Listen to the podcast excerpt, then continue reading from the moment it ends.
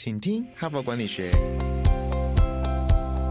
在这里，我们希望用轻松无负担的方式与你分享最新管理新知，打造属于你的哈佛 DNA。我是节目主持人杨玛丽 Mary。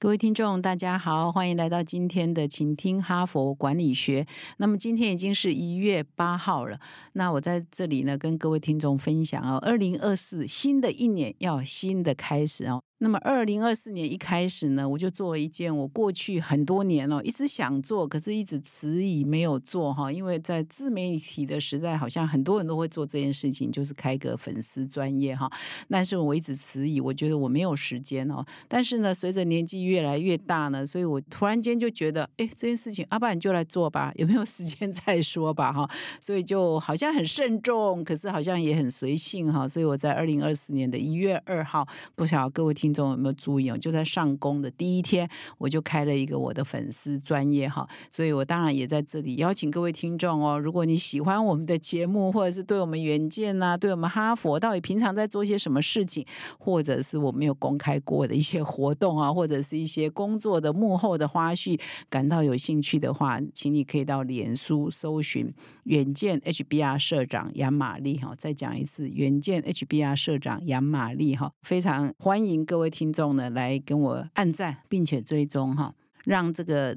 平台呢，成为我们可以交流的一个新的园地了哈，所以，我们二零二四年呢，总要新年有新的开始，我就用这样新的开始哈。所以现在呢，才刚开始，欢迎各位听众哦，我们将近两千万人次下载哦。如果各位都来挺我的话啊，那我的粉丝团瞬间呢就会涌入很多人哈。所以欢迎你来参加，我们可以交流，我们可以问问题啊，我们可以呃彼此呢分享一些工作跟呃生活上的一些心得。那么同时呢，其实我们每一集节目的说明栏呢，都有一个留言给制作团队的网址哈。你只要那个网址点进去呢，其实你就可以用透过 Line 的留言给我们。那所以现在已经有开始有一些听众哦，会透过这个网址呢，呃，点击之后留言告诉我们他们想听什么题目，或者甚至提出一些他们对一些问题的看法，或者是想要交流一些看法。那我也会利用这个，如果只要有留言啊，我们都会尽快的回复啊，有一些回。回应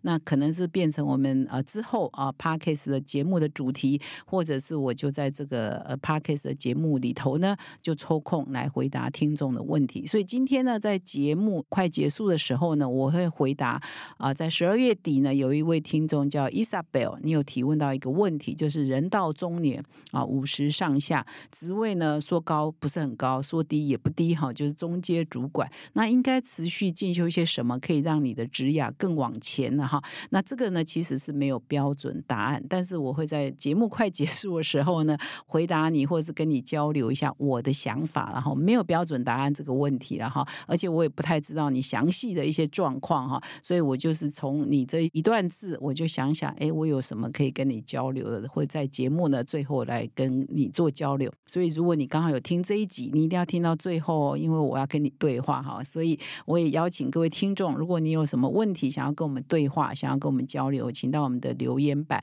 啊去留言。那么除了我们说明栏的留言板之外呢，其实你也可以到呃 Parkes 各大平台，包括 Apple 啊、Google 啊、呃 YouTube 啊，都有这个 Parkes 的平台嘛。你也可以到他们的那个留言板去哈，留言给我们，我们也都可以看得到。我也非常高兴哦，如果你可以帮我们按五颗星的这个评语哈，那也会对我们的节目很大的鼓励跟帮助哈。所以在再次。是呢，谢谢各位听众。好，那么我现在开始呢，就来分享我们这一周的主题哈。那我们这一周的主题是教练式领导，这是越来越变成领导的显学了哈。我们一般说。主管有三顶帽子哈，第一顶帽子当然就是主管哈，就是管人的啊，他下指示啊，他下命令，那他做考核哈，就比较威权式呢。第一顶帽子就是教别人怎么样做事，而且按照自己的方法做事，下指示哈，这是主管的帽子。那第二顶帽子是老师哈，你就要教嘛哈，因为你的部署啊或者你的同仁就是没有你厉害嘛，他工作方法不知道，专业技能不知道，所以你就要教呃，就是很像学校的老师这样要教。传授很多新的知识跟一些呃方法，所以第二个责任呢是教。那么第三顶帽子呢，是教练的帽子哈，就是说，哎，你这个跟主管不太一样，也跟纯粹老师不太一样，他跟学员之间呢是一种好像我们是一种互动型的，有有透过提问，透过激发这个部署的潜能，让他自动的成长，让他有意愿去成长哈，这种比较是属于很像这个我们在球队啊、运动团队那个教练跟球员啊、跟啊运动员之间的关系，是激发他的潜能，让他自己找到方法成长，然后处理他可能有疑惑的地方，然后用的方式不是由上而下，而是用对话的、用问问题的，那激发他这个呃部署哈，或者是这里讲的是运动员的自我的一些想法或自我的成长哈，是这个是比较教练型的。那么过去这几年呢，其实我也观察到，我认识的一些企业界的高阶主管哈，偶尔呢，我就会听到有一些人在说，哦，他在上这个教练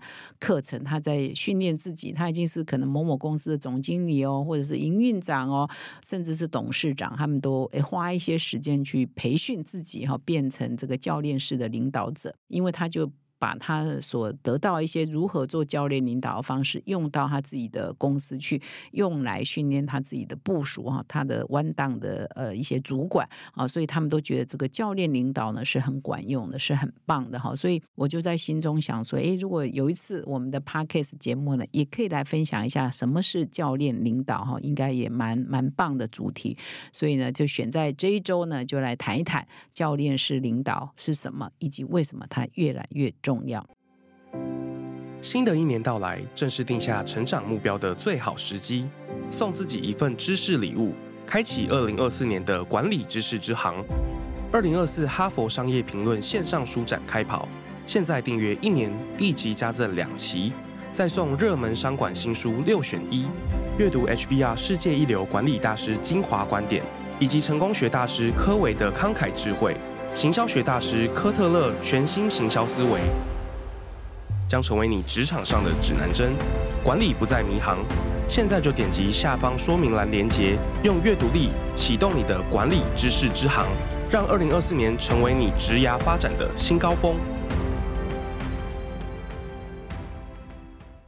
那么今天呢，我要分享的这一篇文章标题是教练领导学，哈，很直白哈，The leader is coach，哈，那就是重点在释放员工的创新能量，并且让他们勇于认识，哈。那后面当然包括我刚刚有讲到，让他们自动自发、自我成长。那这一篇文章的作者呢，一共有两位，一个叫安斯库拉，哈，那安斯库拉是一家这个气管顾问公司啊，叫梅勒坎贝尔啊的一家共同创办人。他们专门呢在提供啊教练的指导给很多企业的中高阶主管。你如果常听我们的节目，就会发现西方世界呢，西方的企业呢啊，其实大部分的主管呢都会接受教练式的指导啊，就是说他们会从外部聘请一些呃专家顾问啊来提供他们的中高阶主管呢一些培训，那指导他们可以走过职涯的路上啊，可以一直往上走。但是呢，现在除了说外部的主管之外，现在我们这一周要谈的是自己就要用这个教练式的领导来领导你的团队，而不是透过外部的顾问啊。哈，好，那这个是第一个作者叫安斯库拉。那么第二个作者呢叫呃 Herminia 伊巴拉哈，Herminia 伊巴拉，他事实上是伦敦商学院的组织行为学的讲座教授，他也是好几本啊畅销书的作者，包括有一本叫做。破框的能力啊，他谈的是全球五十大这个管理大师啊，怎么样教呃一些专业经纪人突破专业的陷阱哈。另外还还有一本书叫做《转业圣经》哈。所以这一篇文章啊，就由这两位作者叫安斯库拉跟和米利亚伊巴拉他们所共同合写的。那么文章一开头就先定义了，就是什么是教练领导，教练式的领导啊，先定义说它跟传统的领导有什么不同哈。那么传传统的领导事实上就是呃偏向于下命令，就是主管会下命令部署，你今天做这个，明天做那个，这个月做这个，然后部署没做好呢，主管就批判啊，就挑三拣四，检核成果嘛哈，就是哎你这个没做到，那个没做到，因为什么什么原因哈，找出错误来，这就是传统的领导。那么教练领导呢，他就不是 command and control，用英文上面讲的传统领导就是 command and control 嘛。那教练领导事实上是借由问问题。给予支持、指引方向，而这个指引方向不是我直接告诉你答案哦，而是让他自己去找到方向，透过这个提问跟 support 支持哦，跟他的呃给予他一些访谈的一些资料啊，或者是一些过程呢，让他自己找到路了哈。所以他是借由提问给予支持跟指引，让这个部署呢自己找到成长的道路、解决问题的方法哈。所以这个是所谓的教练领导。那么这篇文章也特别提到说，传统的那个时代啊，过去的时代，因为技能的变化并没有很快哈，所以绝大多数人的职涯的发展呢，大概就是这种模式，就是说我刚进入这个行业，进入这个职场，我就做中学哈，培养技术，培养职能，培养专业能力啊。那你做的很好啊，top sales 啊，top designer 啊，不管你在哪个职位了哈，就是你做到这个这个部门这个专业的 top，就会升迁，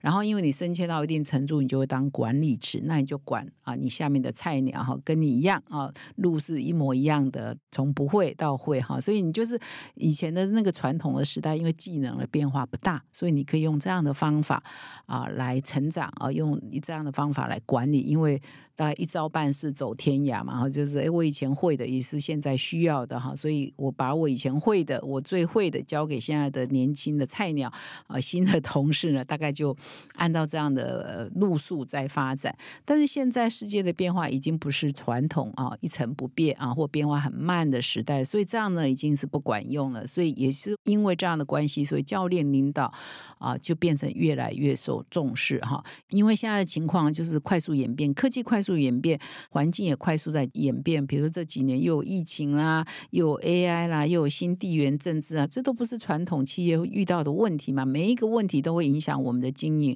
甚至我们的商业模式，甚至我们以前三年前需要的技能，现在都不需要了。三年前从来没有出现过的技能，现在反而很受重视。比如说生成式 AI 的技能，突然间一年内呢，大家都要学。一年多前谁听过这东西啊？哈，所以变成说我们都要很快。的适应新的环境的变迁，也就是因为这样的关系，所以传统那种下达命令的哈，要你的部署副科版变成你的复刻版，这个已经不管用，因为这个复刻版现在也应付不了环境的变迁嘛哈，所以最重要的关键呢，就是让主管呢要引导部署呢自己可以成长，自己有一个内发的成长的动机，这才是有办法应付啊快速变迁的世界。所以呢，这边简单的结论就是说，主管。啊的角色正在改变，从过去命令式的角色，现在要变成一个教练的角色，哈，就是很明确，他就点出来这一个改变。那么教练式的领导的呃企业组织的文化呢，就是说主管呢不再只是提供呃命令而已，他会提出问题，而且他主管呢也不再啊那么频繁的提供答案，而是他要员工自己找答案。而且主管呢也不再那么的批判员工哦，那员工哪个做错就批判，而是支持员工哈。所以到最后呢，是让员工的成长发展才是最关键的哈。员工自己会找路哦，我们主管不用去帮他找路哈。那么啊，在这个教练式领导哈，这篇文章就特别提到，其实上这几年我也持续也听到一些朋友也在分享，说教练领导做最成功的哈，最佳的案例是谁呢？就是现在哈，这个股票一飞冲天哈，那在生成式 AI 非常领先的微软哈。那么微软呢，哇，是一家快五十年的公司哦，一九七五年创办的哈。到现在为止，只有三位执行长啊？为什么？因为第一任就是他创办人比尔盖茨哈，他在位蛮长的哈。那么第二位呢，是他的接班人叫 Steve Ballmer 哈，他是在两千年啊就职的哈。Steve 巴莫是第二位执行长，他在位呢也十四年。那么二零一四年之后呢，第三位执行长出现了哈，就现任的执行长，他因为也做得很好，所以他也是现任的董事长，叫做 Satya Nadella 纳德拉哈执行长。那这个。第一任当然做的很好嘛，因为创办人。到第二任呢，Steve Ballmer 十四年内呢，哇，微软的就不行了哈。那么事实上呢，我在我的个人粉专啊，刚刚有介绍个人粉专开战了。我的第二篇文章呢，就分享，哎，刚好我们有一个哈佛商业评论的精英俱乐部哈，那邀请这个我们的郭瑞祥，台大郭瑞祥郭老师来分享啊，企业为什么要持续的创新，创新的重要性在哪里哈？他就特别呢用微软做例子哈，就前后。任执行长，第二任执行长 Steve Ballmer 在位十四年。那这个我们的老师呢，郭瑞祥老师就秀，呃，他在位十四年，哎，业绩不错哦，业绩成长了两倍，那获利也不错哦，获利成长了一倍。可是他股价不行啊，哈，那为什么呢？就是因为投资市场、股票市场看的是你这个公司的未来性，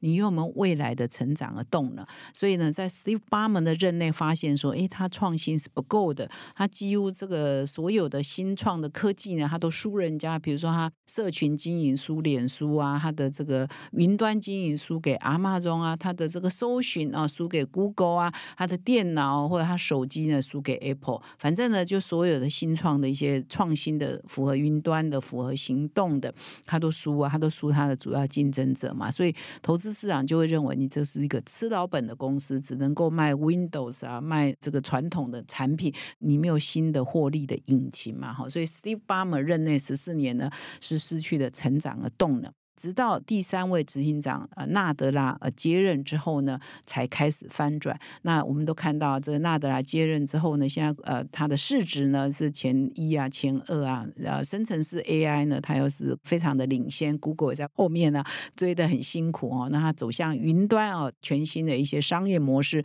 真的也把这个微软哈带到一个新的高峰，史上的新的高峰，股价也是非常的高。那么二零一四年他接任的时候呢，微软的股股价是四十块美元，那么现在呢？啊，前一两天呢，我录音的这当下是三百七十块美元哈，所以成长了将近九倍到十倍嘛哈，所以是啊一个非常增值然后市值成长最快的公司啊哈，所以令人呢非常佩服。所以这几年来研究微软呃 turnaround 哦转型成功的书籍文章哦报道非常非常的多。那当然呢，就是纳德拉完全是关键哈，所以大家就会很好奇啊。那你这个 Satya Nadella，你是怎么翻转微软的嘛？哈，那很多文章都。指出了，就是说，或者是微软的员工自己也这样讲，就是说，纳德拉完全改变了他的领导的方式。原来呢，Steve Ballmer 的时代呢，公司充斥的就是蛮高压，在做管理，非常强调 command and control，要查核啊，要批判呐，管理心态是蛮僵化的啊。那但是呢，到了纳德拉的时代，他引进了一个 Stanford 大学的心理学家叫卡罗杜维克的一个所谓的成长心态啊。就是激发同仁呢，用正面的思考哈，突破以前旧有的一些框框然后一些过去做事的方法，然后用成长心态来面对啊他所做的事情，让组织内的所有人呢都乐于学习，也乐于冒险哈。那那 Della 本人呢，也从过去呢认为说，哎，我们的领导人是无所不知的，变为无所不学的哈。所以呢，他基本上他在管理上最大的一个不一样，他就是把这个微软从以前 command and control 变成是一个教练式的领导哦，就是之后的主管呢，你不用再花很多时间去监控哦，或监视或控制你的员工，而是用对话的。用领导心态让员工自我想要成长的，用一种教练式的方式呢来管理他的团队。那后来就证明说，哎，这是奏效的。啊原来的员工都很聪明啊，可以进到微软的，一定都是一时之选啊。你把他管得死死死，他完全没有创意，他完全不能够发挥。那不如你就给他们。正确的方向啊，那激发他们的成长心态，然后呢，主管就是引导呃提问，让他们自己找到答案。哎，那公司呢就自然很有活力，几年内呢就大幅的翻转嘛。所以这个 Nadella 的例子呢，就变成一个经典的，在这个教练领导中呃最好的见证。然后就是我们现在说，哎，为什么要做教练领导？你看看微软的改变，你看看 Nadella 的做法，你就买单了嘛？哎，奏效啊，有用啊，所以为什么不买单呢？那么这篇文章的两位作者呢，其实啊，在写这篇啊微软的转型的过程呢，有呃深度的访谈一位这个负责全球销售、行销跟营运的主管，叫古德华哈。那他呢，也是在 Nadella 接任执行长之后才加入。微软的哈，那他是在二零一六年加入的，那他也可以很明显的改变，呃，感受到那段时间公司的转型呢，就要从一个指挥控制式的文化改为一个教练指导的文化。所以呢，他说现在其实很多的这个数位的工具哈，可以帮你把现在尤其有 AI 哈，真的可以帮你呢把这个。部署到底在做什么，根本也不用再用传统的花时间去监控啊，或他们要写报表。其实很多呢，透过打卡，或者是他什么时候上他的电脑啊，事实上可以用数位啊，甚至现在用 AI 就可以帮你做好管理的。哎，我不知道我有没有在我们的 podcast 分享过这一段哈。我讲到这里的时候，我就想到说，有一次我们跟 Dale 合办一场活动哦，那 Dale 呢就说，哎，他们这一年多来导入 AI 专案就一千多件哦，全球然后不止台湾。那其中呢，我听到最有趣的一件事情是说，哎，过去啊，所有的主管，尤其是业务啊、销售部门。都要跟他的部署定业绩目标嘛？你今年做了多少？你明年的业绩目标是多少啊？这样，那这个整个谈判的过程，比如说我是主管，我要跟我的部署啊，A 部署说你明年的业绩目标是多少？事实上就很像在讨价还价的过程，主管总是要高一点嘛，部署总是希望可以低一点嘛，哈。所以呢，这个谈判有的时候。有一些很科学的根据，就是哎，去年业绩多少，或前几年的业绩多少，然后整个大环境的状况是多少，是有理性在里面，但是常常也是一种感性哦。就我感觉你可以做到，或者我希望你更有企图心，你可以做到。所以在这样的谈判过程呢，就很花时间，而且有时候很伤感情哦。所以现在呢，Dale 的这个呃业绩目标呢，在呃谈判之前呢，是先用 AI 来做哦，AI 会先帮这个员工算好。衡量各种状况，我是不知道他怎么做的哈，就是诶，先帮你设好一个业绩目标，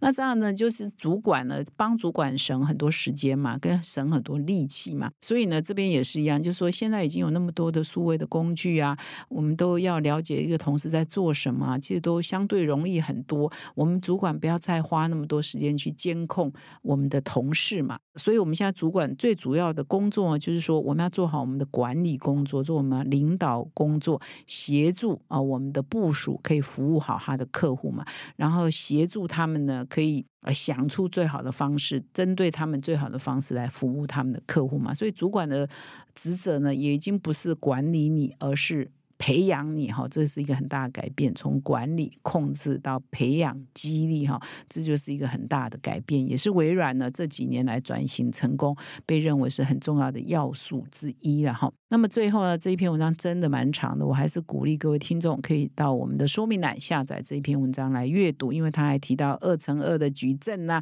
啊，有不同的这个教练的情境，你应该怎么选择？然后我已经没有时间再分享这些，但是最后呢，还是谈到这个要做教。练领导，你要开始做转型，有一些基本的动作哈。第一个，你要会倾听了哈。我们习惯当主管，就习惯就呃就下指示，呃这样做这样做，可能包括我自己在内，可能都有这样的问题哈。那么，所以要请听哈，我们少说啊，多听哈，这是一个必备的哈，也是老生常谈了哈。所以要迈向教育领导，第一个是这样，第二个呢，你要多问问题哈，你要多问可以刺激部署思考的问题。比如，如果部署问你说这应该怎么做，你就反问他，那你觉得应该怎么做嘛？啊，如果他告诉你怎么做，你就问他为什么你觉得要这样做嘛？啊，你又问说，哎，你这样做你觉得优点在哪里嘛？这样做你觉得缺点在哪里嘛？哈，就是让他自己思考，而不是你帮他思考。你这样这样子让他自己每跟你谈话一次呢，他就可以得到一些学习哈。所以这大概是关键啊。第一个是学会倾听，第二个学会问开放式的问题哈。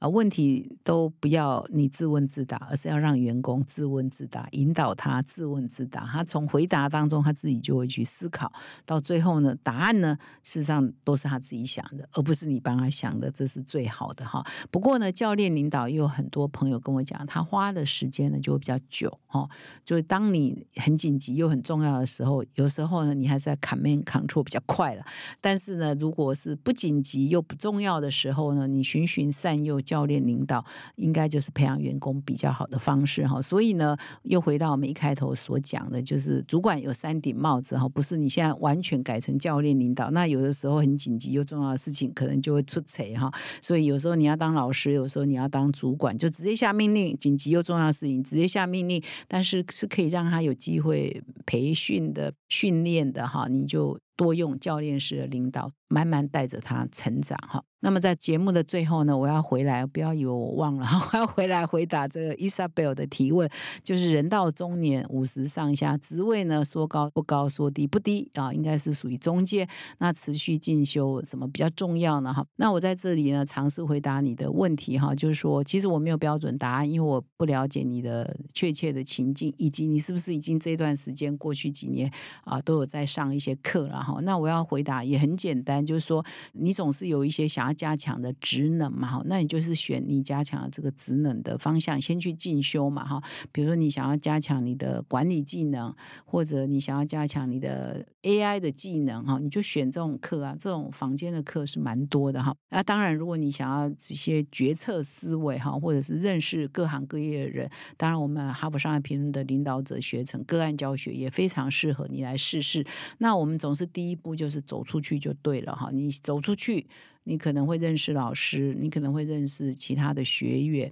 你就会拓展你的人脉啊，拓展你的这个多元化的思考的能力啊，或者是哪一些人给你一点刺激，老师的一句话，学员的一句话等等，你就会做一些改变哈。所以呢，如果我们套用我们今天的教练式领导呢，其实你就自己问自己一些问题：你为什么要继续学习？你的目标是什么？你想要加强什么？啊，你或者是说你也无所求，先走出来，先认识人哈，都有因为你的情境跟期望目标不一样，所以你可能选择进修的方式，或者你愿意投入的预算跟时间也会不一样哈。所以我也必须说，要持续进修呢，它一定要有一些预算投资自己，你也要愿意拨出一些时间投资自己。但是当你愿意走出这一条路的话呢，事实上你都会觉得非常值得哈。所以鼓励各位哈，多。多的参加各种学习的培训的课程啊，投资自己永远是最对最好的。那我们今天的分享呢，就到这里，还是要提醒各位哦，请到脸书搜寻远见 HBR 社长杨玛丽啊，加入我的粉砖，帮我按赞，